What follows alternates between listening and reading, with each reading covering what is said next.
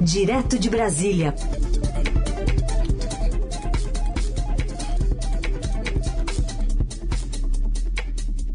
Ilustre presença de Felipe Frazão neste feriado de 21 de abril. Bem-vindo, Frazão. Bom dia. Bom dia, Carol. Obrigado. É um prazer aqui estar com você, com nossos ouvintes, com a equipe da Eldorado, Moacir, o Gabriel, a Laís Gotardo, que está nos ouvindo também, sobre protesto, né? Vamos fazer aqui hoje sua política e, uhum. e direto juntos, né? Mas eu vou, quero protestar, viu? Justo. Já vou avisar. Porque, Carol, segundo carnaval, no ano que tem dois carnavais, eu estou trabalhando nos dois feriados de carnaval para mas que bela escala, hein? Estou trabalhando e já se tiver mesmo em São Paulo o terceiro aí, como vocês conversavam com o julho, pedi para me deixarem de fora, para pelo menos eu tentar participar, viu? É, tem virada cultural aqui, o prefeito é, confirmou que vai ter em maio, então também pode colocar no calendário. É que o carnaval é mais animadinho, né? É, é um belo evento, virada cultural, quando eu morava em São Paulo, muitos anos aí também de, de jornalismo aí na, na capital, eu, eu gostava muito de a virada cultural. É, eu também. Mas prefiro o carnaval, o clima do carnaval é tão um pouquinho, um pouquinho mais ameno, né? Mais agradável a virada cultural, já com friozinho de maio. Mas carnaval para mim é, faz mais meu gosto. Embora eu não dispense não uma virada cultural, mas quem está hoje aqui acompanhando a gente certamente espero que se divirta um pouco, consiga desanuviar e, e, e, aproveitar um pouquinho do carnaval, que já começou, tá com tudo no Rio de Janeiro. Já vi todos os meus amigos ontem postando, é, pessoal na Sapucaí, e, e aí dá bate aquela, aquela choque de realidade, Carol. É, eu sei como é que é. E, e tem ouvinte aqui que se manifestou dizendo que carnaval em julho, né, de blusa vai ser também algo meio diferente, assim, para se passar. Mas enfim. É. Vai ter que, vai ter que, vai obrigar o pessoal a ser mais criativo na fantasia. Vai.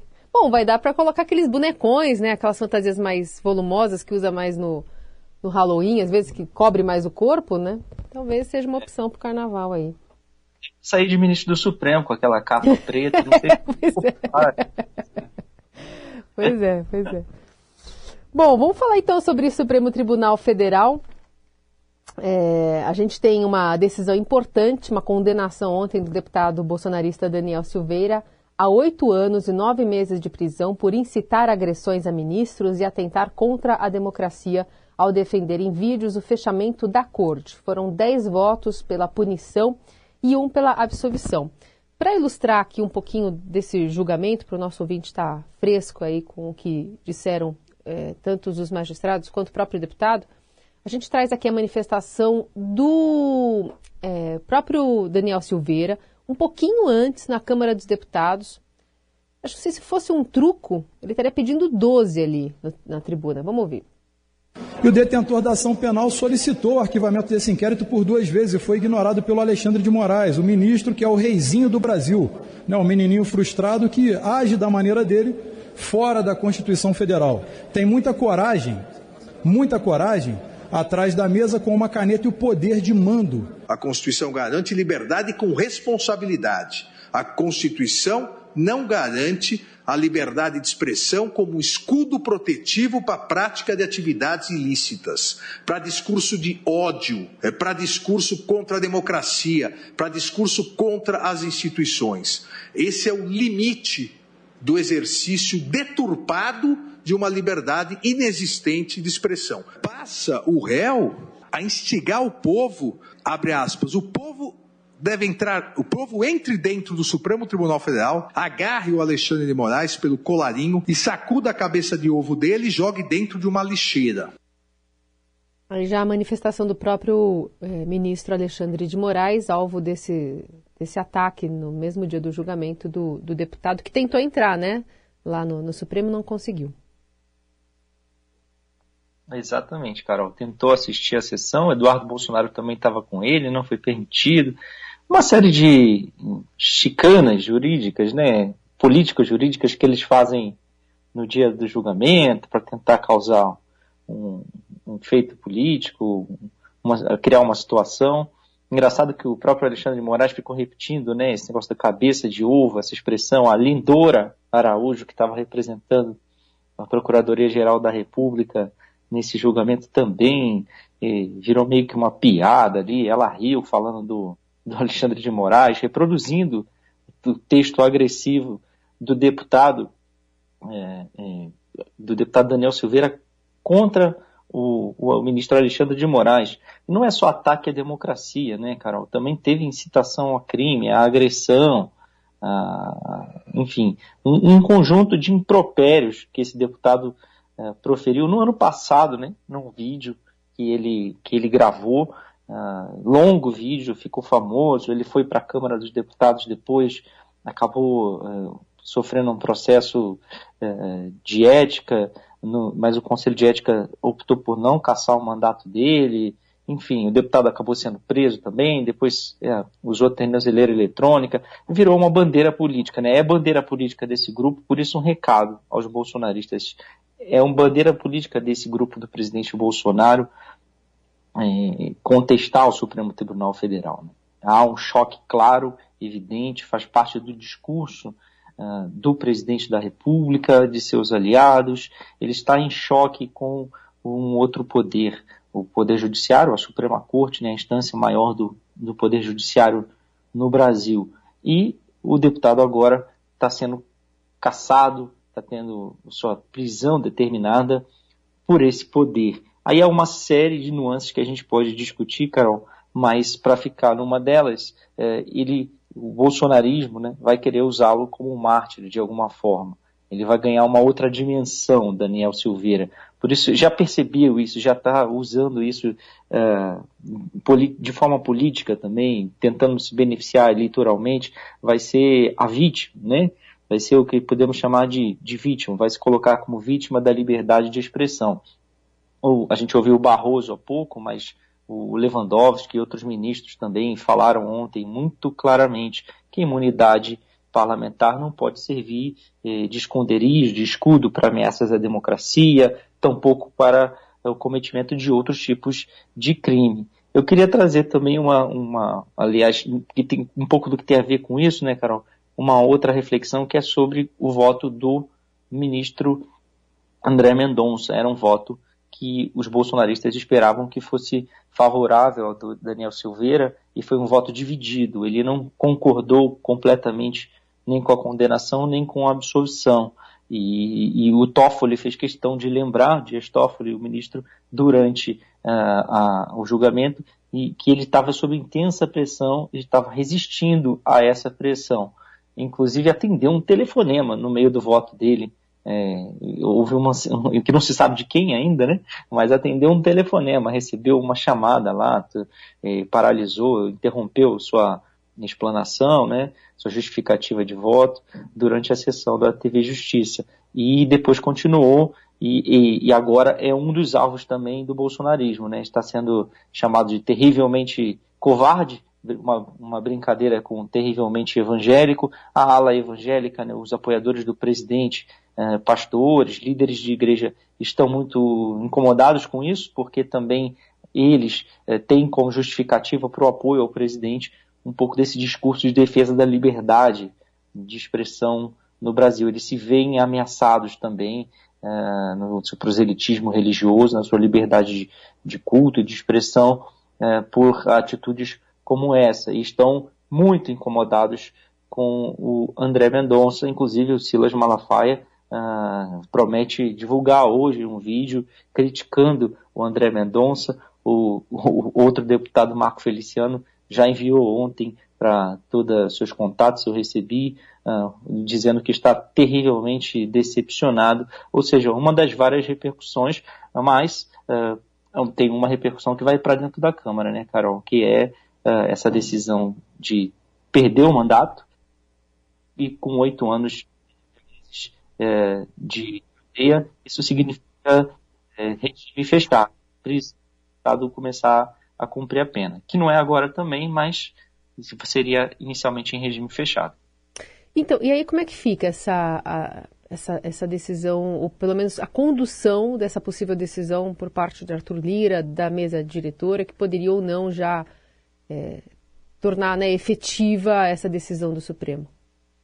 É, aí é a grande questão, né, Carol? Agora, o que, que acontece? Tá bom, o Supremo determinou, Contaco está condenado é, por maioria de votos, né, nove votos a favor é, do voto é, do, do, que decidiu o Alexandre de Moraes inicialmente, né, do que ele, ele foi o, o, chamado voto vitorioso, o voto condutor do resultado final na corte, e agora é, ele é imediato, ele vai preso já? Não ele cabe ainda algum tipo de recurso na própria corte. Ele pode, a defesa dele pode é, entrar com um recurso chamado embargos de declaração. Quando sair né, o acórdão do resultado final publicado do julgamento, é, para tentar dirimir algum tipo de dúvida, mas não muda o resultado, mas pode é, protelar um pouco a própria prisão do deputado. Até lá, ele vai seguir como o próprio Conselho de Ética já analisou o caso dele antes e, de, não decidiu por caçá-lo, né, foi suspenso, teve outros tipos de medida, mas não, não houve a cassação ano passado, uh, ele, ele mantém né, as suas prerrogativas parlamentares. Ah, ele vai poder ser candidato? É, isso já é uma outra questão que depende do, do, do andamento desse processo, né, do, da continuidade dos recursos e do registro de candidatura dele. A possibilidade de se candidatar, ela é decidida quando a pessoa, eh, o candidato, registra a sua candidatura. E aí a Justiça Eleitoral vai julgar se ele tem ou não condições uh, políticas, né, se tem alguma restrição uh, judicial ao, à sua candidatura. É, e, e, aí vai depender também de como, como vai estar o processo dele uh, naquela fase. Pode ser que ele consiga se, se candidatar com algum tipo de recurso e quando, uma vez eleito, né, ou reeleito deputado, ou eleito senador, como ele aparentemente deseja, é, e aí tem a fase da diplomação, ele pode ser impugnado, ou pode até tomar posse e depois ter um mandato retirado, depende da celeridade da justiça. Mas na Câmara tem uma questão mais imediata, Carol, que é o que fazer.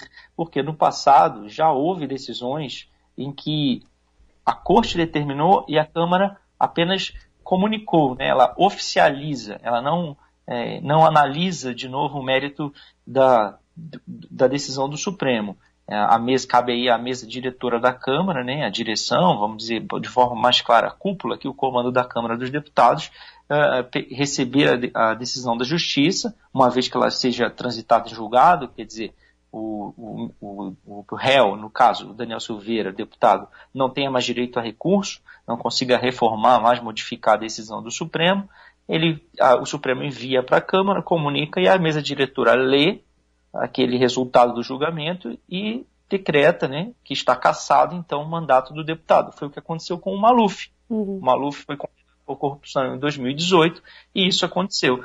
Mas já tinha um caso de um outro deputado, Paulo Feijó, que estava sendo questionado.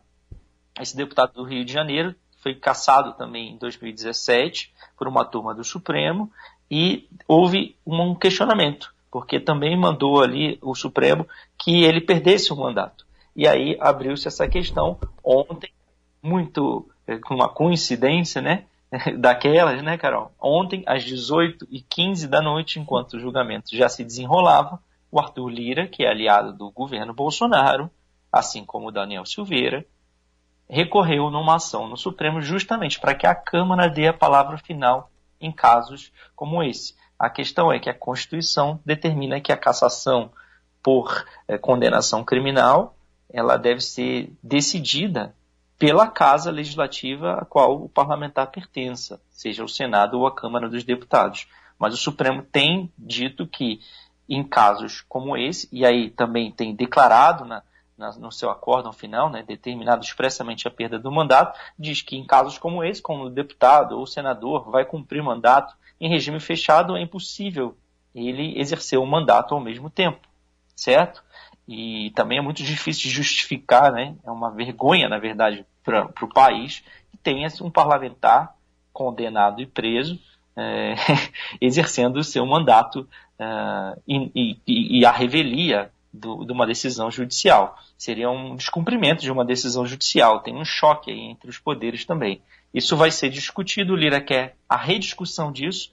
O, o, o relator dessa ação era o Barroso, é o Barroso ainda ele havia determinado é, o arquivamento, extinguido essa ação, porque ela tratava inicialmente do caso desse deputado Paulo Feijó, de 2017, só que o Lira pediu a reabertura ontem justamente para que o Supremo é, decida e determine expressamente, o pedido do Lira é esse, para que fique expresso que em casos assim o Congresso tenha a palavra final. Isso pode também, claro, de fato, acabar beneficiando o Daniel Silveira com um, um rejulgamento, se o recurso do Lira for acolhido e essa questão uh, for novamente decidida pelo Supremo. Tem um impasse, portanto, cara, por enquanto.